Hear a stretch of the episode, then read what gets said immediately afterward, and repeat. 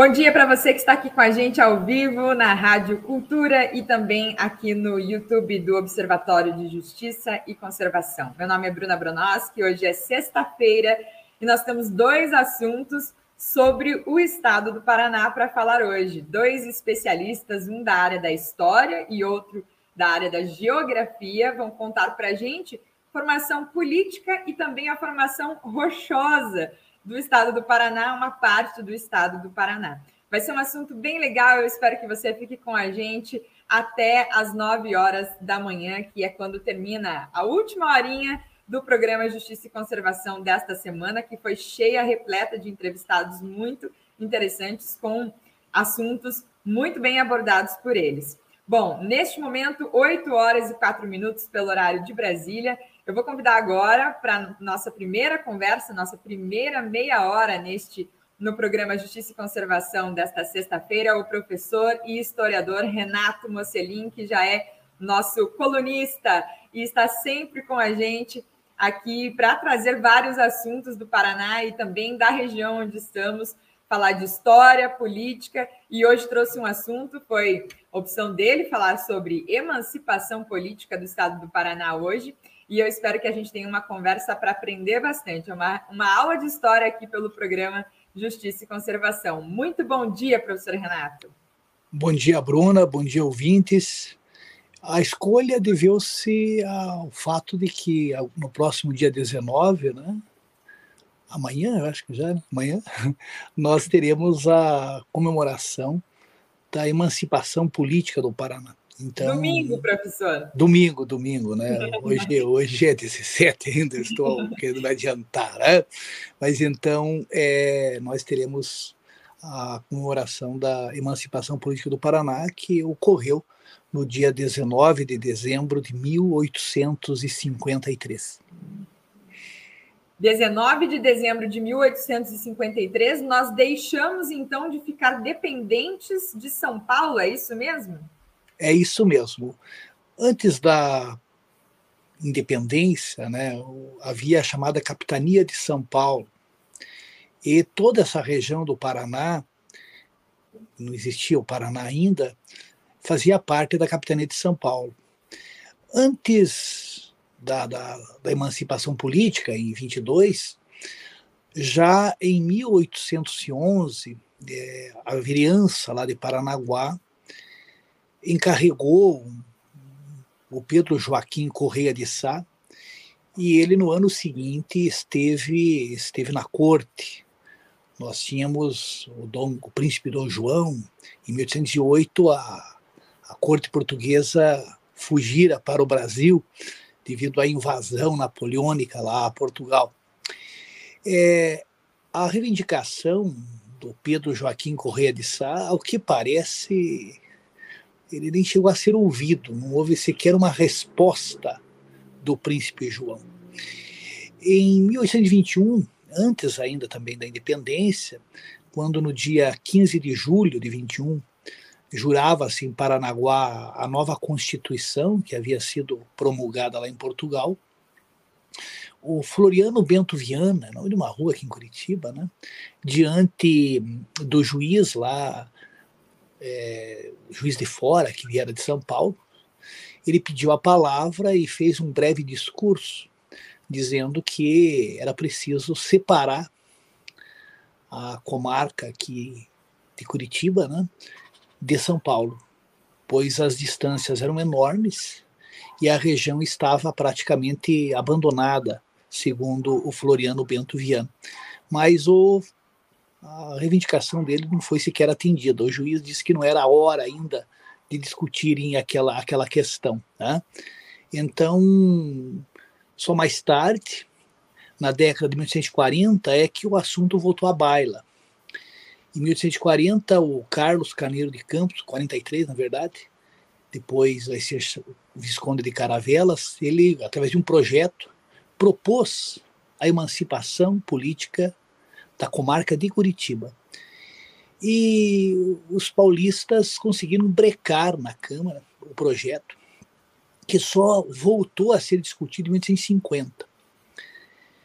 Agora, você poderá perguntar, por que a elite curitibana conseguiu a emancipação. E quem foram as pessoas que se destacaram?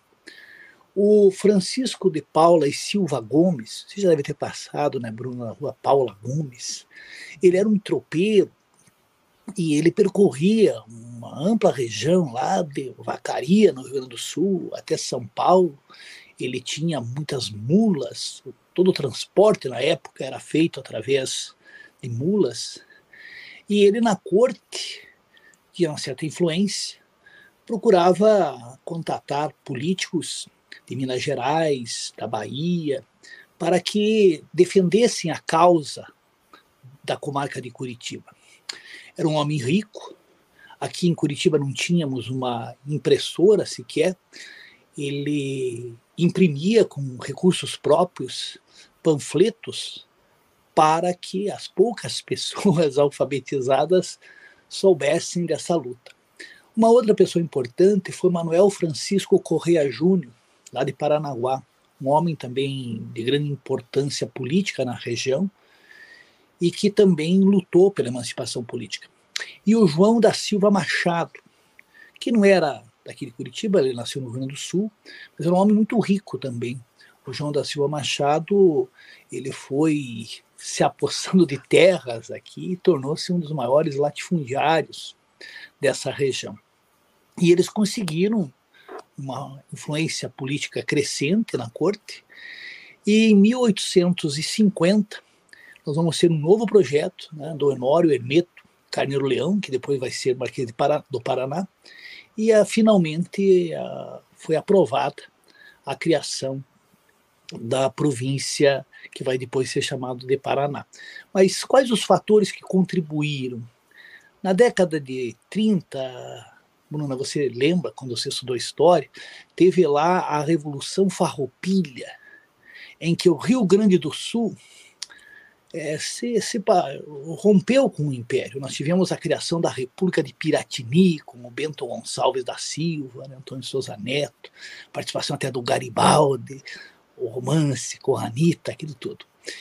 E também nós tivemos, em 1842, uma, é, revoluções liberais, em Minas Gerais e em São Paulo. A elite curitibana, a elite lá de Paranaguá, de Castro, não, não apoiaram esses rebeldes. Ficaram com o governo central, apoiaram o governo central. Então, o jovem imperador Dom Pedro II, que assumiu em 1840, com quase 15 anos, né? E os seus assessores deviam uma gratidão a essa elite que não endossou essas rebeliões. E também havia uma outra questão, Bruno. As distâncias. Né? Imagine você, o sujeito é, era nomeado por São Paulo para exercer uma função pública, sei lá, em Castro, ou em Curitiba, ou em Paranaguá. E os problemas daqui ficavam esperando por soluções que muitas vezes não não aconteciam. E havia um outro argumento. A província de São Paulo era a província de São Paulo era muito extensa. Então havia a questão platina, possíveis ataques de argentinos, de uruguaios, e era preciso fazer uma nova divisão administrativa para que tivéssemos mais segurança, por assim dizer. E, finalmente, no dia 20 de agosto de 1853, foi aprovada a criação da província é, do Amazonas e também do Paraná. E no dia, é, no dia 28, eu até aqui, a, olha, artigo 1 as comarcas do Alto Amazonas, na província do Grão-Pará, e de Curitiba, na província de São Paulo, ficarão elevadas à categoria de províncias, a primeira com a denominação de província do Amazonas e a segunda com a denominação de província do Paraná. A extensão e limites das referidas províncias serão os mesmos das comarcas do Rio Negro e Curitiba. Aqui um detalhe curioso, sabe, é, Bruna? Por que província do Paraná? A maioria das pessoas que viviam é, em Paranaguá, Curitiba, não sabiam onde ficava o Rio Paraná. A lógica seria que a província se chamasse província de Curitiba, ou então província do Iguaçu. você poderá perguntar: houve uma consulta? A elite política aqui do Paraná, de, de Curitiba, de Paranaguá, foram consultadas? Não, não, não. Lá, lá na corte, lá na corte decidiram. Ah, como nós vamos colocar Amazonas lá para a província do norte, vamos colocar Paraná. E ficou Paraná? Que quer dizer, na língua nativa, né, é, grande como mar. E engraçado também, interessante, né, que até 1859 escrevia-se Paranã, com tio, e não com acento com acento agudo. Mas é, uma outra questão que foi importante. Deixa eu posso fazer uma pergunta? Pode, claro, desculpe. Uma coisa que eu queria saber, professor, é por que, que a gente. Bom, temos agora, a partir de agora, mil, depois de 1853, né, quase 170 anos de emancipação política, e viemos, tivemos a capital aqui em Curitiba. Eu queria que o senhor situasse para a gente quem era Curitiba nessa época, né? Por que escolheram Curitiba, sendo que o Paraná é tão extenso e tem tantos outros chamativos? Tem a região centro-sul, né? Com uma área extensa que também poderia, pela área central, pela localização, logística, ou mesmo a área mais ao norte. Castro tinha uma importante função política à época, passagem de tropeiros, né? Por que Curitiba virou capital depois dessa, dessa emancipação de São Paulo? Houve uma grande discussão sobre isso também, sabe, Bruna? Muitos acreditavam que a capital seria em Paranaguá, porque Paranaguá tinha uma população maior do que Curitiba. Outros reivindicaram a capital para Castro. E alguns mais ousados sugeriam Guarapuava, para ficar mais no centro da província. Mas Curitiba acabou sendo escolhida porque ficava mais ou menos próxima de Castro, próxima ali de Ponta Grossa, entre aspas, próxima de Guarapuava, enquanto que Paranaguá, no litoral, e, e para os ouvintes, já que você fez essa pergunta, só para você ter uma ideia, como era Curitiba, livro, né? Curitiba tinha uma população. Quanto que você acha? É, 5.819 habitantes. Só isso. 473 escravos, 308 casas, 15 engenhos de erva mate e 13 fazendas de criar. Criava-se gado, produzia-se milho, feijão. Paranaguá tinha uma população de 6.533 habitantes. Já tinha populosa. mais gente em Paranaguá. É. Assim, Castro tinha 5.899, quer dizer, um pouquinho mais do que Curitiba. Castro tinha uma população maior do que Curitiba. É, Vila do Príncipe, a Lapa, tinha 5.406. Tinha uma população também expressiva para, para a época, né? Guarapuava tinha 1.862 habitantes. Então, essa era a situação e a pergunta que você fez sobre por que Curitiba. Curitiba, então, virou capital, mais próxima do litoral, mais a leste, também próxima do estado de São Paulo, né? E imagino que para a época os barões e, e, e, os homens políticos, porque se, se, temos menos, se temos poucas mulheres hoje na política, aquela época era raridade, né? Não tinha ninguém que, que fizesse essa frente política. Então, para eles também a logística para Curitiba ficava mais fácil para passar aqui. É, Queria que o senhor comentasse também, professor, se a gente tinha outras províncias nascendo nessa época. Rio Grande do Sul já era já era província emancipada? Já era, já era. Santa Catarina também.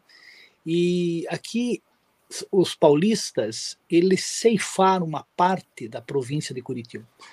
Se você observar, Bruna, o litoral do Paraná é um litoral bastante reduzido comparativamente ao litoral de Santa Catarina, comparativamente ao litoral de São Paulo, mesmo do Rio Grande do Sul. E por quê? Os paulistas, quando perceberam que a emancipação da quinta comarca era irreversível, eles fizeram uma reforma administrativa. E, por uma lei de 1852, 17 de julho, eles reorganizaram administrativamente a província. E a quinta comarca de Curitiba passou a ser a décima comarca. E Iguape e Cananéia passaram a pertencer à província de Itapetininga. Então, aquela região litorânea de São Paulo, ali, Iguape, Cananéia, fazia parte da comarca de Curitiba. Podia 50... ser o nosso litoral norte, né? Mas virou sim, litoral sim. O nosso litoral podia ser mais amplo. E também agora, com o pré-sal, ali é uma região bastante rica. Teria sido interessante que tivesse ficado com a, a província do Paraná. Mas os paulistas, de forma ardilosa, e cá entre nós, desonesta, né? E a elite paranaense não protestou, porque eles estavam contentes com a emancipação política. E na, naquela época, talvez esse território eles acreditassem que não valia lá muito a pena né, brigar por aquela faixa litorânea. E provavelmente não conseguiriam, porque uh, em 52 ainda todo esse território pertencia à província de São Paulo eles tinham o direito de, de, de fazer isso. Mas você falou das mulheres, né, Bruna? É preciso lembrar que pela Constituição de 1824 as mulheres não votavam, né? Você veja que mesmo a Constituição de 1891 não deu às mulheres direitos políticos. As mulheres só obtiveram o direito de votar aqui no Brasil pelo Código Eleitoral de 1932. E quem vai consubstanciar essa, esse direito vai ser a Constituição de 1934. Menos e também anos. é preciso destacar que a gente fala o povo, não existia povo cidadão conforme nós concebemos hoje. Porque para votar era necessário ter uma renda de 100 mil réis. Para ser eleito deputado, tinha que comprovar uma renda de 400 mil réis. E para senador, a renda deveria ser de de 800 mil reais, 400 mil reais deputado e 800 mil reais senador. Uma população reduzidíssima tinha essas condições, portanto, não havia uma participação. Para o povo, de uma forma geral, não mudou muita coisa. De quinta comarca de Curitiba, décima comarca, depois província do Paraná. E há uma outra discussão. É que eu ia te perguntar: o que, que muda politicamente quando se emancipa um território de outro, que foi o caso né, em 1800 1853, como o professor nos ensinou agora, né, no, de Paraná se emancipar de, de São Paulo. Muda na prática alguma coisa para a população daquele lugar? É, pode mudar, porque veja, você tem toda uma estrutura administrativa e você tem o poder público mais próximo da população. Portanto, benefícios aconteceram. É mais ou menos, né, Bruna, como quando emancipa-se um município. Há municípios que eram distritos e após a emancipação tiveram um desenvolvimento tão acentuado, muitas vezes até suplantando o município de, do qual eles faziam parte anteriormente. A fragmentação em municípios, o Paraná, por exemplo, se nós estudarmos o norte do Paraná, a história do norte do Paraná, com o ciclo do café, começaram a brotar municípios assim nos anos 50 e 60, que foi coisa incrível, por causa do dinamismo da economia e a necessidade do poder público estar próximo da, da população. Mas há uma discussão, uma outra discussão né, em relação à emancipação política do Paraná, porque, na verdade, o Pedro II ele assinou né, criação da província mesmo, aconteceu no dia 29 de agosto de 53.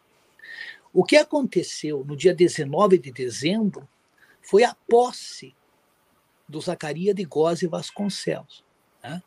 Então, meu amigo historiador Renato Carneiro Júnior, lá do Museu Paranaense, é, e uma série de outras pessoas, defendem que a comemoração deveria ser na data que foi criada a província, que foi no dia 29 de agosto, e não no 19 de dezembro, quando o Zacaria de Góes Vasconcelos assumiu.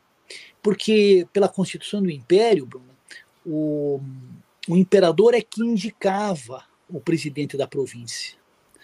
O Zacaria de Góes Vasconcelos, ele era baiano. Ele não conhecia essa região. Ele chega em Paranaguá, né?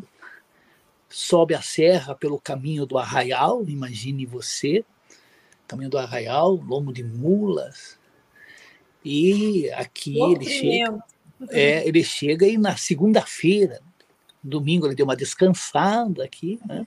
e no dia 19, numa segunda-feira, ele assumiu. A sua esposa, a Carolina, era uma mulher sofisticada. Né? Eles tinham vivido em Paris. Imagine, ele vivia na corte, Paris, conhecia as principais capitais europeias. De repente, foi enviado para assumir a recém-criada província do Paraná. Conta-se que ele e a Carolina evitavam sair à noite, porque aqui em Curitiba, talvez os nossos ouvintes que não são daqui, ou mesmo aqueles que são daqui não, não têm uma ideia, tem uma quantidade imensa de rios. Aqui no centro nós temos o Rio Ivo, temos o Rio Belém, e temos uma quantidade enorme de. Não dá para ver, né? Está tudo embaixo do asfalto, mas. É, de riachos. Então, Curitiba era a cidade dos sapos, uma saparada medonha, coachando, era uma festa à noite, né? E era comum a pessoa saindo, não existia iluminação pública, você tropeçar em sapos e também o Zacarias vai encontrar uma cidade bastante primitiva, em que os animais estavam soltos. Ali onde é a matriz não era essa igreja atual, a igreja que existia foi demolida e a igreja atual foi inaugurada em 1893, né, na Praça Tiradentes, que era o largo da Imperatriz. Era comum as vacas se reunirem ali para dormirem, né? Então você podia se deparar com porcos, com animais circulando por onde hoje é o, é o centro da cidade. Então foi essa Curitiba que o Zacaria de Góes e Vasconcelos encontrou quando assumiu a presidência da província. A gente está se encaminhando já para o final da nossa entrevista e também última coluna do professor Mocelin deste ano, né, professor, de 2021. A partir da semana que vem, na sexta-feira, já não teremos o, o, programa. Voltamos em janeiro com vasta programação e o professor Mocelin. Mas queria comentar ainda, última pergunta sobre a emancipação política do Paraná. A gente fez isso tardiamente, considerando o restante do Brasil. Perdemos alguma coisa, professor? Tivemos algum prejuízo, pelo menos da região sul, como a conhecemos hoje, né? na, na região com três estados Paraná, Santa Catarina e Rio Grande do Sul. Fomos os últimos. E estamos aqui na divisa com a região mais que mais teve movimentação econômica e política do Brasil, né? Que foi o estado de São Paulo. Queria, nessa época recente, Queria que o senhor comentasse se a gente teve algum prejuízo aí na divisão da, das províncias por ter, termos sido a última da região sul. Eu diria que começamos de forma mutilada, né? perdendo um território imenso, que foi o litoral. E eu diria também, sabe, Bruna e ouvintes, que o Paraná acabou não tendo uma identidade precisa. Nós temos, segundo o professor Brasil Pinheiro Machado, três Paranás a integração do Paraná acentuou-se a partir da década de 60 do século XX. O norte do Paraná, o velho, o novo, é, vai ser povoado, vai ser colonizado por pessoas oriundas de São Paulo, de Minas Gerais. E durante muito tempo, o norte do Paraná esteve muito mais ligado a São Paulo do que a Curitiba. O, sul, o sudoeste e oeste houve uma colonização intensa de pessoas oriundas do Rio Grande do Sul e também de Santa Catarina. Quando a gente fala em três Paranás, esse Paraná nosso aqui, nosso mais do sul, que reúne o litoral, Curitiba, Castro, Ponta Grossa, Palmeira, Irati, essa nossa região, Paraná tradicional. E temos o, o Paraná, por exemplo, Londrina, durante muito tempo, esteve muito mais ligado a São Paulo. E você pode perceber isso, Bruno, até nas paixões clubísticas. O, você vai a Maringá, por exemplo, você quase não encontra torcedores do Atlético Paranaense, glorioso, né? Do Curitiba Futebol Clube, do Paraná, então nem se fala, né? Tem gente que torce lá para o Palmeiras, para o Corinthians, tem também pessoas de oriundas de Minas Gerais, descendentes de pessoas de lá, né? Atlético Mineiro, a Cruzeiro. é muito mais ao norte, né? É, uhum. E ali no sudoeste, em Cascavel, por exemplo, um Grenal, né? Grêmio Internacional, é muito ouvido, assistido pela população, para muitas pessoas oriundas é, cujos ancestrais vieram do Rio Grande do Sul, e muitas que elas mesmas vieram do Rio Grande do Sul. Né?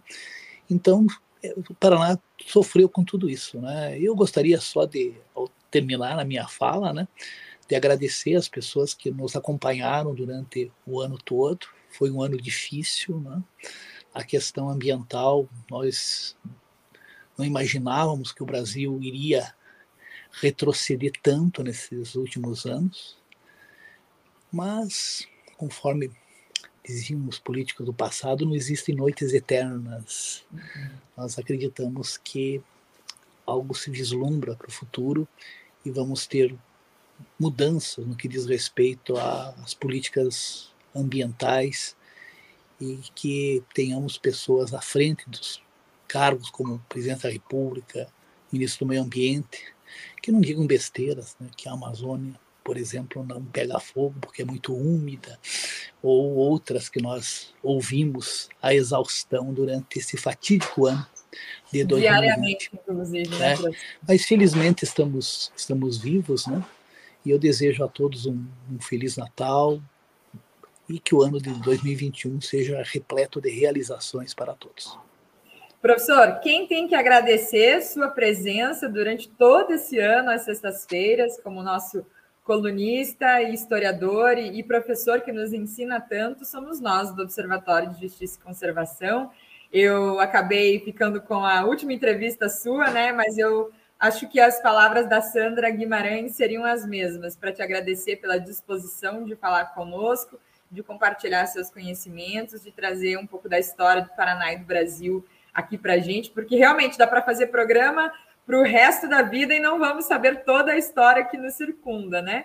Mas eu te agradeço demais a presença, a disposição e sabedoria aqui nos, nos assuntos é, que comentou ao longo do ano, viu? Muito obrigada. Bom, me despeço, já, o professor já deu Feliz Natal, vou aproveitar. Uh, fica bem, viu? Um ótimo fim de semana, um bom fim de ano para você também, até o ano que vem. Obrigado tchauzão a todos. Até mais. A gente se despediu do professor Renato Mocelin, historiador, falamos de história do Paraná, também uma formação da paisagem aí, e agora a gente vai falar de uma formação de paisagem diferente, que é a física aqui para falar um pouquinho da Serra do Mar. Quem convidamos hoje, na última sexta-feira do programa Justiça e Conservação do ano de 2021, foi o Pedro Hauck. A gente convidou ele, se puder ligar a, câmera para a gente, Pedro. Pedro, ele é montanhista e também geógrafo e vai conversar com a gente agora a partir da Serra do Mar, né? Eu imagino que ele esteja em Curitiba, mas o assunto é sobre a Serra do Mar. Será que aconteceu alguma coisa com o vídeo dele, é... você pode clicar novamente, é, Pedro, no link que eu te mandei. Ouvintes da Rádio Cultura, estamos só tentando conectar aqui o Pedro Hauck novamente à nossa transmissão ao vivo. Enquanto isso, vou comentar um pouquinho a respeito do assunto que ele vai trazer para a gente. Pedro Hauck é montanhista, ele é geógrafo, e é, foi formado na Unesp, no interior de São Paulo, em geografia, mas foi fisgado aí pelo Paraná, por Curitiba, veio fazer mestrado aqui com a gente em Curitiba e acabou ficando, né? Se apaixonou pelo Paraná e também pela Serra do Mar. Como montanhista profissional, faz isso, né, como atividade profissional em sua vida, acabou conhecendo bastante sobre a Serra do Mar e aí essa formação profissional e estudantil do, do Pedro que acabou levando ele a vários pensamentos aí, também a teorias que já são desde a época do Bigarella, né, o geólogo que, que fez tanto pelo estado do Paraná e também pelo Brasil. Eu estou tentando aqui convidá-lo novamente. Deixa eu ver se eu consigo trazer o Pedro Hauck para falar com a gente. Vai ser bem interessante falar com você, Pedro. Vamos ver se a gente traz você de novo aqui para nossa sala de transmissão. E aí, qual que é o assunto que ele traz para nós? É, algumas formações que são vistas na Serra do Mar, é como se fossem estrias, né? Dá para ver nas rochas onde não tem vegetação, onde onde está na montanha mesmo. Essas rochas são estrias, ele chama também de ravinas, e essas rochas acabam trazendo alguma tese que você vai comentar para a gente, né, Pedro? Porque eu não sou geógrafa, também não sou montanhista e vou pedir para você explicar para a gente o que são essas estrias. Elas podem ser algum indício de que houve gelo na Serra do Mar, naquele lugar que a gente gosta tanto, que lá no topo é mais friozinho, mas que ali na base tem um, um, calor e um, né, um clima tão gostoso de se ficar. Bom, que bom que você conseguiu voltar. Te dou boas-vindas. Bom dia. Seja muito bem-vindo ao programa Justiça e Conservação e também à Rádio Cultura de Curitiba. A palavra está contigo. Bom dia, Bruna. Desculpa aqui que essas falhas acontecem ao vivo, né? Mas ainda bem que a gente está aqui de novo para poder conversar sobre esse assunto que é bem interessante.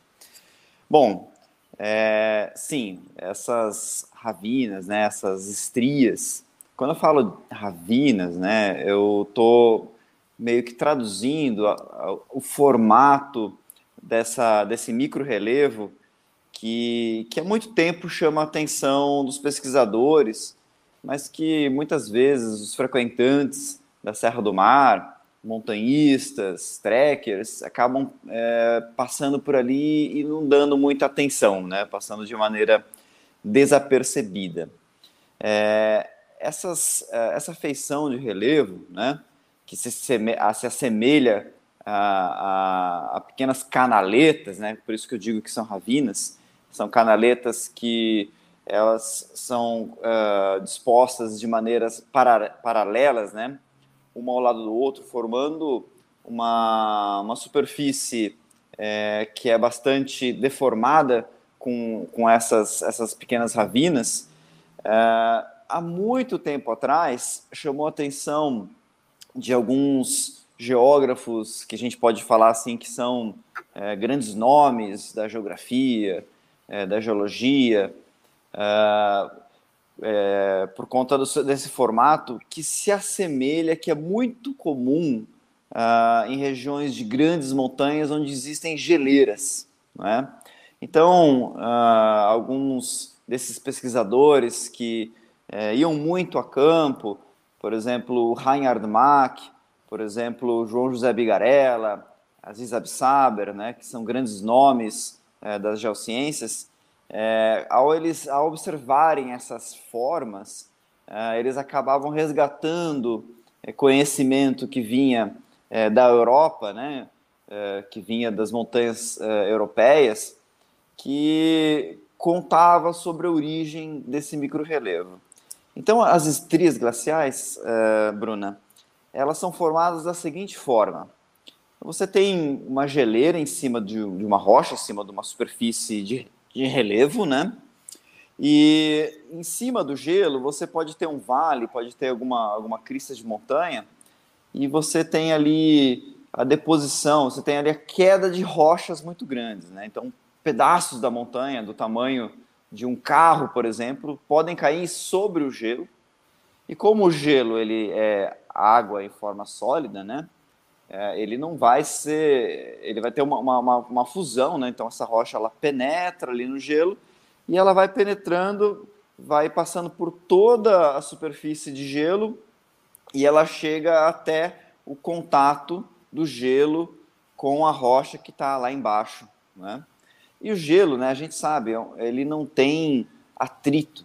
Então, se o gelo está disposto em uma superfície, mesmo que seja levemente é, é caída, uma, uma vertente é, que tenha uma, uma inclinação pequena, é, esse gelo ele vai carregando essa rocha de grande é, dimensão e essa rocha lá embaixo ela vai é, fazendo um, literalmente, né, fazendo um buraco com a rocha que é, está no contato com o gelo que está no substrato. Então, daí é que daria origem a essas estrias glaciais. Então, isso é muito comum em qualquer montanha de grande altitude que tem gelo, o gelo acaba derretendo, então aquela, aquela superfície rochosa é, que está ali é, é, no substrato, ela acaba ganhando essas estrias, né? por isso que são chamadas de estrias glaciais. E por mais que isso seja comum em regiões montanhosas, aqui no Brasil existem estrias que são é, pela própria literatura científica, que são comprovadamente de origens glaciárias, não é? Então, quem vai para o interior do estado, ali na região de Ponta Grossa, né, a gente tem lá na colônia Vitimarsum, uh, uma, uma rocha que está aflorando e você vê essas estrias. Então, ali tem uma explicação, lá é um geossítio, né? Quem vai para o interior de São Paulo, na região de Itu, de Salto, também é comum ver essas estrias. Só que o seguinte, quando a gente fala dessas estrias que tem ali, tanto no interior de São Paulo quanto no interior do Paraná, a gente está falando de uma estria que foi formada numa época que nem existia o continente sul-americano. Então, é, a porção territorial é, do interior de São Paulo e do Paraná, ela se localizava numa latitude mais próxima dos polos. Então, nessa época, existiam geleiras né, nessa região, mas a, as placas né, se mover, se movimentaram. Então, hoje estamos numa outra latitude. E essa ideia que o, o Bigarella propôs de que essas supostas estrias que existem na Serra do Mar é, pudessem ser estrias, ela seria correlativa deste momento em que existiam geleiras aqui no interior do estado. Então, é, para, o, para o, o Bigarella, né, para esses ilustres geógrafos, né, eles acabavam uh, imaginando que quando você saía ali do, da região de Ponta Grossa e você ia para leste, você estava adentrando uh, a porção territorial que, que era o centro do continente, que ia mais para o centro do Gondwana. Então, uh, esse centro o Gondwana, continental. Só para explicar para quem está ouvindo a gente. É, só para explicar quem está ouvindo a gente, o Gondwana era o nome desse antigo continente que se formou né, pelo choque de pequenas placas há mais de, de 500 milhões de anos atrás é, e que deu origem a um grande continente. Esse continente se desfragmentou e acabou se tornando América do Sul, África, é, Índia e tudo mais. Né? O que a gente faz para ir para os lugares, né? toda essa logística de navios, de aviões, Nessa época não seria necessário, porque estávamos todos, né, esses blocos unidos, esses blocos intercontinentais, não é? É, exatamente, né? Então, por conta disso, inclusive, que você tem espécies de plantas, por exemplo, a nossa araucária, né? A araucária, ela surgiu no momento que os continentes ainda estavam unidos. Então, é por isso que você encontra araucária aqui na América do Sul e você vai encontrar araucária na Austrália, né? Na Nova Caledônia, em ilhas do, do Pacífico, né? Porque é uma uma espécie arbórea, né, é um, um gênero arbóreo muito antigo. Né? E é muito e interessante, só fazendo um paralelo. Sim, né, professor? Professor, não, uhum. desculpe. É, Pedro que já estamos quase ficando sem elas. Se a gente não fizer alguma coisa urgente, podemos ficar sem elas, né? Pois é, e só fazendo um paralelo com Pode uma continuar. fala do Renato Mosselin, que foi uma fala muito, muito bacana, né? Eu gostei muito de ter ouvido ele. Legal. É, esse contexto dessas pesquisas, como a, a, que o Bigarella realizava, que o Absaber realizava e o Reinhard Mack realizavam, elas estão num contexto em que os pesquisadores eles eram meio que naturalistas, né? Que é uma herança de um passado uh, que vem é, do fim do século XVIII, né? O século das luzes, e que é, no começo do século XIX impulsionou bastante é, a visita de montanhas com fins científicos. Então, isso levou uh, várias pessoas ilustres né, a irem às montanhas, dentre elas, é, cito um nome do mais ilustre que existe, que é o Alexander von Humboldt, que foi um grande naturalista, uh, que ele esteve aqui na América do Sul, realizou pesquisas, publicou muitos livros, ele é muito importante na história das ciências. E, e, evidentemente que por mais que isso tenha passado muitas décadas, né, até que o Bigarella, etc., pudesse ir para o Serra do Mar e propor essas, essas ideias, eles ainda eram muito influenciados por esses pesquisadores. E foi exatamente desse mov movimento inicial em que quem praticava montanhista eram cientistas, né, foi nesse contexto histórico que o contexto da, da emancipação do Paraná com São Paulo, né, que é meados ali do, do século XIX, e que é quando começa, inclusive, o montanhismo aqui no estado do Paraná, que começou, uh, é tido né, o início, o ano de 1879, é, que o, o, Paraná ainda vivia todo esse contexto explicado é, pelo Renato Mocelin. Né?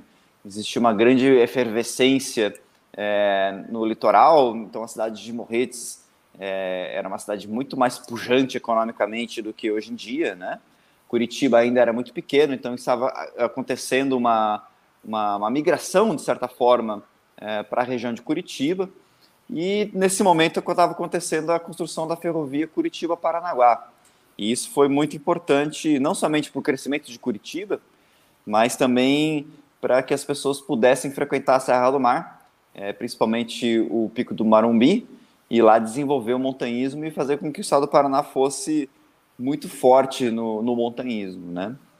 E aí depois tem alguns capítulos da história da ciência que se confundem com a própria história do, do montanhismo. Então, é, mais tarde, em, em 1940, quando o Pico Paraná é escalado pela primeira vez, ele ocorre motivado por uma pesquisa científica que é, foi levada a cabo pelo Reinhard Mack, que o Reinhard Mack ele era um professor da Federal, um, ele era um grande cientista, e o Mack, inclusive, ele foi um dos maiores incentivadores, maiores divulgadores da teoria, que na época era a teoria da tectônica de placas, né, o início né, da deriva continental, que naquele momento as pessoas elas riam quando alguém falava é, da teoria da deriva continental, porque não existiam muitas, muita aceitação no meio científico uh, europeu, mas o Mack insistia né, na, nessa ideia de que os continentes estiveram juntos, né, e que as,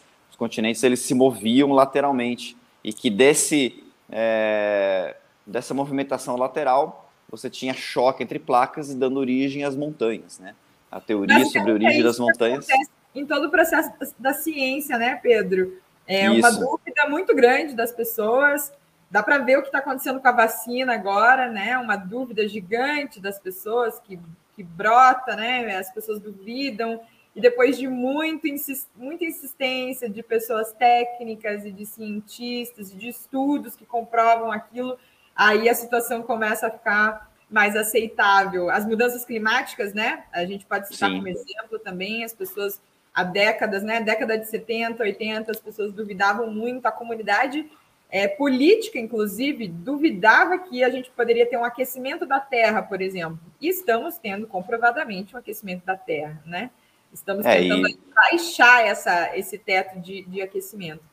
Bom, mas falando em aquecimento, né, da Terra e de geleiras na Serra do Mar, Bom, a gente poderia, então a gente tinha um ambiente muito diferente desse que você está acostumado a subir, né? A escalar. Como é que é esse, esse lugar hoje, né? Que você, onde você pratica o esporte, também me contou que, que tem isso como atividade profissional, então imagino que você leve grupos, né? E as pessoas conhecem a Serra do Mar a partir do teu trabalho de montanhismo. Mas como é que é esse lugar hoje, né? Em, em fauna, em flora, e como que ele poderia ter sido né, se a gente conseguisse comprovar que ali haviam geleiras?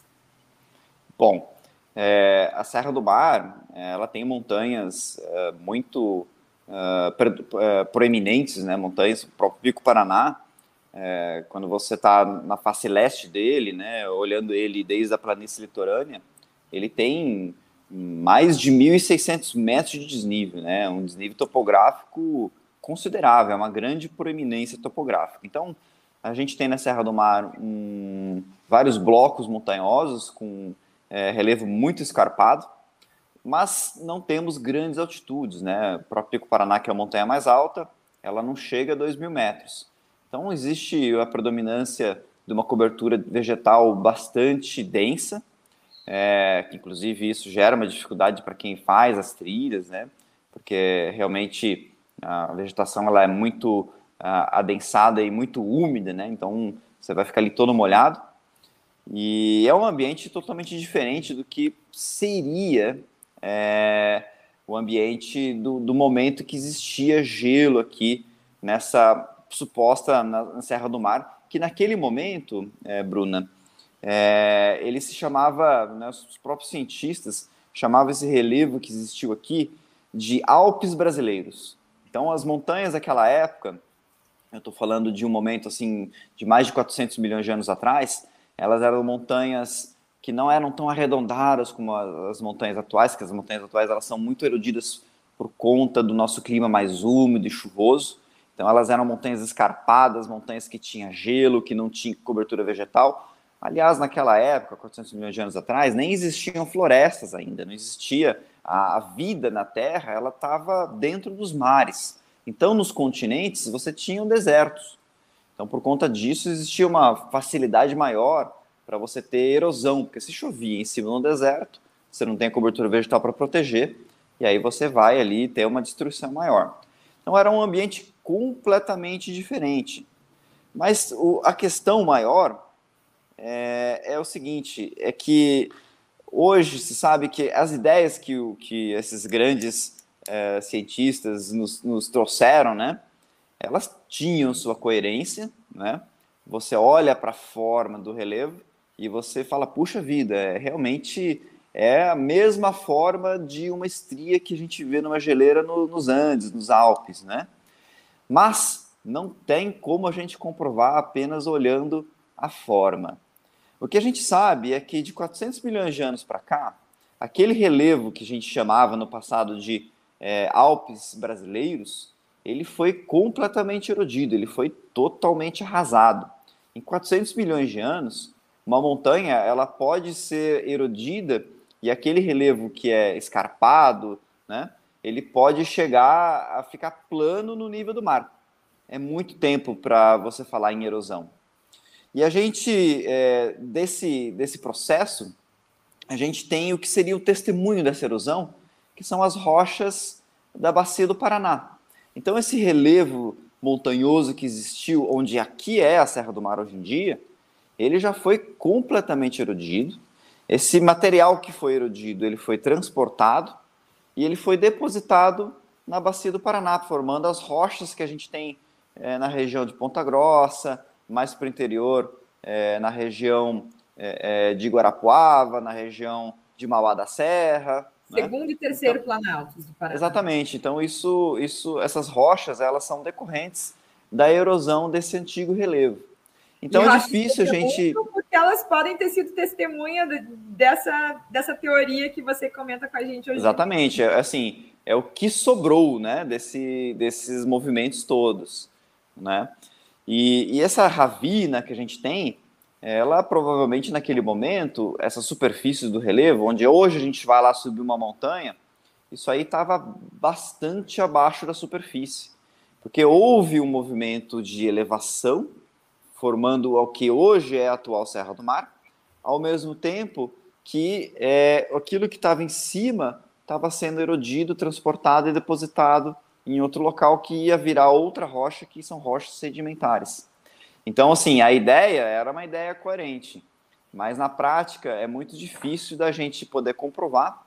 E, em tese, é, esse relevo naquele momento não era assim, ele era muito diferente. Né? Então, é, esse relevo provavelmente não foi formado por geleiras, ele foi formado por outros é, agentes erosivos que acabaram é, imprimindo é, nessas rochas é, essas ravinas, né, essas pequenas é, sulcos que aparenta para a gente uma estria é, é, glaciar. Né? Então essa seria a, a, história, né, bem curiosa dessas feições de relevo que são uh, pouco notadas por pessoas que não estão ali com os olhos treinados, né? Mas que na verdade é, delas de, é, acabam tendo várias histórias sobre o próprio pensamento científico, do qual na geografia, né, ela acabou evoluindo. Muito bom. Bom, eu queria aproveitar nossos últimos minutinhos do programa Justiça e Conservação e também da presença do Pedro Hauck, montanhista e geógrafo, aqui com a gente no programa, ao vivo também na Rádio Cultura de Curitiba, é, para perguntar sobre turismo, né? É, você é montanhista e leva, leva pessoas para a Serra do Mar. Queria que você comentasse para a gente se há uma opção aí para o fim de semana, mesmo a gente ainda estando nesse ritmo de pandemia, mas é uma opção ao ar livre. Essa é uma pergunta. E eu vou também aproveitar para te ler e mostrar aqui o comentário do Murilo. Murilo falou que existem poucos registros de neve no Pico Paraná, mesmo com seus aproximadamente 2 mil metros, né? Você falou que não chega a isso, né? Aos 2 mil metros. É devido à influência marítima? Ele pergunta, em regiões como a Serra Catarinense, essa altitude tem mais incidência de neve. Obrigada, Murilo, pela sua participação. Está aqui dada a pergunta também. Consegue responder para a gente aí? Acho Consigo. que cinco minutinhos. Sobre o turismo do fim de semana, para quem gostaria de começar, talvez, ou já está acostumado a subir montanhas, e também a pergunta do Murilo aí que eu deixo na tela. Bom, é, eu me formei em geografia, fiz mestrado em geografia física, fiz doutorado na geologia, mas hoje eu me dedico guiando pessoas é, em montanhas é, no mundo inteiro. Eu sou instrutor de escalada em rocha também. E a Serra do Mar, sem dúvida, é um dos locais mais belos que a gente tem de paisagens montanhosas é, no Brasil e diria até na América do Sul. A gente se diferencia, né? Então, muitas montanhas, uh, por exemplo, os europeus que estão acostumados a ir para os Alpes, as nossas paisagens são muito diferentes e é uma montanha diferente. São montanhas verdes, montanhas com grandes florestas, com grandes cachoeiras. Então, de fato, aqui existem muitas coisas bacanas para ser feitas. É, a gente tem que sempre que começar de montanhas que são consideradas mais fáceis para ir evoluindo aos pouquinhos. E próximo a Curitiba, a gente tem montanhas que são consideradas mais aptas para os iniciantes. Por exemplo, o Morro do Canal, que fica em Piraquara, o Morro da Anhangava, que fica em Quatro Barras. É, são locais apropriados para quem está começando. E depois vai tendo desafios maiores, né? É, essas montanhas onde estão as estrias, que é o Morro do Camapuã, já é um nível um pouquinho mais difícil, porque a trilha é um pouco mais longa, a trilha tem um, alguns locais onde que existe a possibilidade de algumas pessoas que não têm experiência se confundirem, se perderem, então tem que tomar muito cuidado, ir com alguém experiente, ou então com um guia profissional. E aí depois as mais difíceis eu considero o Pico Paraná e o Marumbi, né, porque são mais longas, que têm subidas mais pronunciadas, a gente tem que subir por escadinhas, que são as vias ferratas, que muitas pessoas acabam tendo medo, então tem que tomar bastante cuidado porque você está ali pendurado, literalmente, né? Então a gente tem que tomar bastante cuidado. Nessa época do ano, é uma época que chove bastante e a gente precisa se precaver muito. Então é recomendável que você vá para locais mais de acesso mais fácil, que se você pegar uma chuva, é, você tem que estar tá precavido para isso. Por que que pareça, a gente está numa época é, que as temperaturas são mais altas, mas quando o tempo vira é, e você fica molhado, você acaba uh, passando muito frio. Então, acontece as pessoas até entrarem em hipotermia quando ficam molhadas na montanha quando pegam uma chuva. O ideal é sempre sair bem cedinho. Né? Agora, sobre Por a questão da neve. A informação profissional, né? Por isso é importante pessoas como você estarem junto para. Exato. Colocar né? todas essas informações ali na mesa. Agora, sobre a questão da neve, é, a neve é um, é um fenômeno que acontece é, com bastante. É, não é muito comum aqui no Brasil, né? Mas é, existem quase todos os invernos, eu diria assim, quase, né? É, existem alguns locais em Santa Catarina, como o Morro da Antena, em Urupema, onde em quase todos os invernos tem pelo menos uma noite é, com, com neve, né? Isso ocorre por, por movimento de massa de ar. É, a gente tem as frentes frias, e quando ela chega, quando você tem condição de você ter uma, uma precipitação em um local onde você tem temperatura muito baixa, você vai ter a, a, a formação, condição para formação de neve. Como o Pico Paraná, apesar de ser mais alto, ele fica numa latitude menor, ou seja, fica mais próximo do Trópico de Capricórnio, é, você tem temperaturas um pouco mais altas. E lá em Santa Catarina, é, em oposição, você tem uh, alguns graus a mais de latitude, né? Uma latitude mais alta. E, então, por conta disso, é, você tem temperaturas mais baixas para você ter precipitação em forma de neve. Mas muitas vezes também acontece que essas precipitações acabam sendo chuva congelada. Então você tem chuva e a superfície está tão fria que aí então você congela e forma gelo, né? E aí também às vezes acaba congelando a água na superfície. Tem pequenos é, corpos d'água que se congelam no inverno. E aí vira aquele espetáculo, né? Um espetáculo bonito, mas extremamente gelado, né? Eu costumo dizer que eu passo mais frio aqui no Brasil do que escalando montanhas de altitude. Aliás, assim, eu trabalho muito como guia, não só aqui no, no nosso país, mas eu vou muito para fora, né? Uh, acabei de, de, retornar do Nepal e, e a temperatura que faz no inverno aqui às vezes é mais é, a sensação térmica é, é pior do que uh, você pegar uma, uma, região de montanha elevada onde você não tem essa umidade, né? Então você não tem aquela umidade congelando no seu corpo, que é o que causa a sensação térmica mais é, desagradável, assim por dizer, né? Haja vista o nosso dezembro geladinho aqui em Curitiba, né? Tem tudo a ver com, com inverno e, e queda de temperatura. À noite eu tô passando frio, né, para dormir. Acho que não sei se a minha casa está numa região alta, mas acho Acho que a gente não está em quase verão ainda, não, viu? Parece gelo, imagina em, em, altas altitudes aí da Serra do Mar, né? É, isso Bom, acontece né, por causa desses fenômenos, né? Dessas frentes, uhum. né? São, que é o que está passando agora por nós, né? Uma frente fria, e aí dá aquela derrubada é, na temperatura.